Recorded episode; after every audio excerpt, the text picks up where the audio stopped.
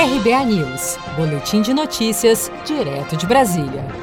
A Câmara dos Deputados tirou da pauta de votação desta terça-feira, 4 de agosto, a medida provisória que autorizava o saque emergencial de R$ 1.045 das contas do FGTS, em vigor desde abril, para auxiliar a população frente aos efeitos econômicos da pandemia do novo coronavírus.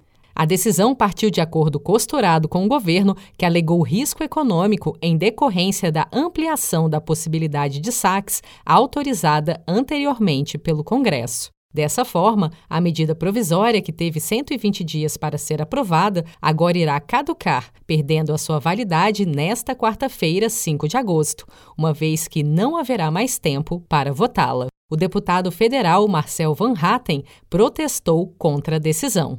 Agora retorna a esta casa o projeto de lei, a medida provisória, perdão, aprovada no Senado. E infelizmente, o governo solicita uma retirada de pauta que dará grande insegurança jurídica, porque muitos daqueles que são beneficiados pelo saque emergencial de R$ 1.045, metade deles ainda não tiveram acesso a este depósito e mais de 80% ainda não sacaram os recursos. Como parte do acordo, o governo irá apresentar um novo projeto de lei sobre o tema, que deverá ser votado até quarta-feira da semana que vem, dia 12 de agosto.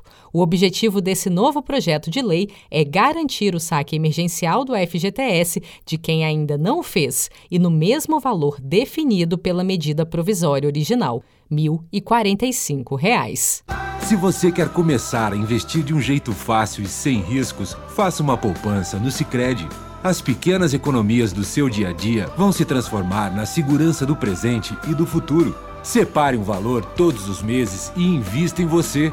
Poupe com o Sicredi, pois gente que coopera cresce. Com produção de Felipe Andrade de Brasília, Daniele Vaz.